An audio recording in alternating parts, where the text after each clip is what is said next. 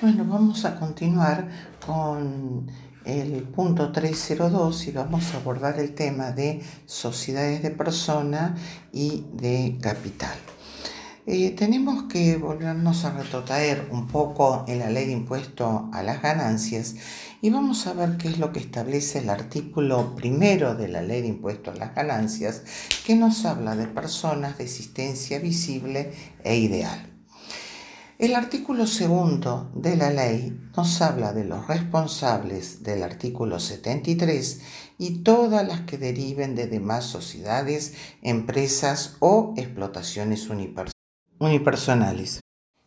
Em, las ganancias obtenidas eh, por estos sujetos, eh, sociedades, eh, son definidas en la ley de impuesto a las ganancias como de tercera categoría. O sea que ahora lo único que vamos a hacer es nombrarlas porque esto específicamente lo vamos a analizar cuando veamos ganancias de tercera categoría. Se debe tener en cuenta que no todas las sociedades y o sujetos, empresas se configuran como sujeto pasivo del impuesto a las ganancias podemos resumir el tratamiento de los sujetos en el impuesto de la siguiente manera.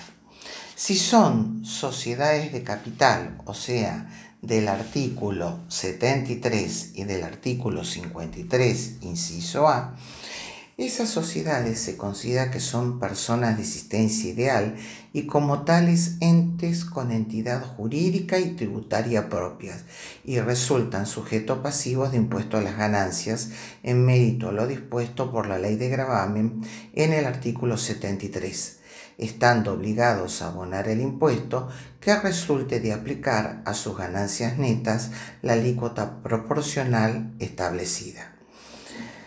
Con respecto a las demás sociedades de personas y empresas o explotaciones unipersonales del artículo 53b,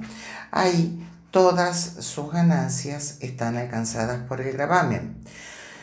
Son sujetos pasivos son sujetos pasivos del impuesto y el artículo 54 de la ley determina que las ganancias que obtengan estos entes se consideran distribuidas entre sus socios o asociados sociedades o íntegramente asignados a su dueño, empresas o explotaciones unipersonales. Por lo tanto, estos socios y o dueños son los sujetos pasivos del impuesto por dichos beneficios y tributarán como personas físicas conforme la escala progresiva de la alícuota prevista en la ley.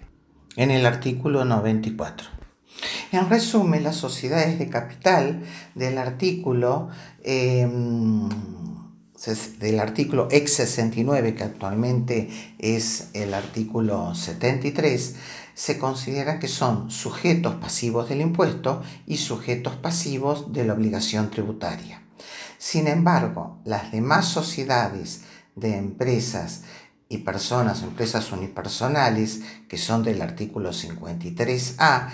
se considera que son sujetos pasivos del impuesto, pero no son sujetos pasivos de la obligación tributaria. En resumen, las sociedades del artículo 69 son las que van a determinar su ganancia y este, van a liquidar e ingresar el impuesto de acuerdo a cómo lo establece la ley. En cambio, las sociedades y empresas unipersonales incluidas en el artículo 53, incisos B, D y último párrafo de la ley, solo se van a limitar a determinar el resultado impositivo aplicando las normas que establece la ley. Una vez que determinan el resultado impositivo, ahí se va a asignar a cada uno de los socios y o dueños que integran esa sociedad, los que van a tomar esa ganancia participativa como de tercera categoría y la van a incluir en su declaración jurada con otras rentas que tendrá.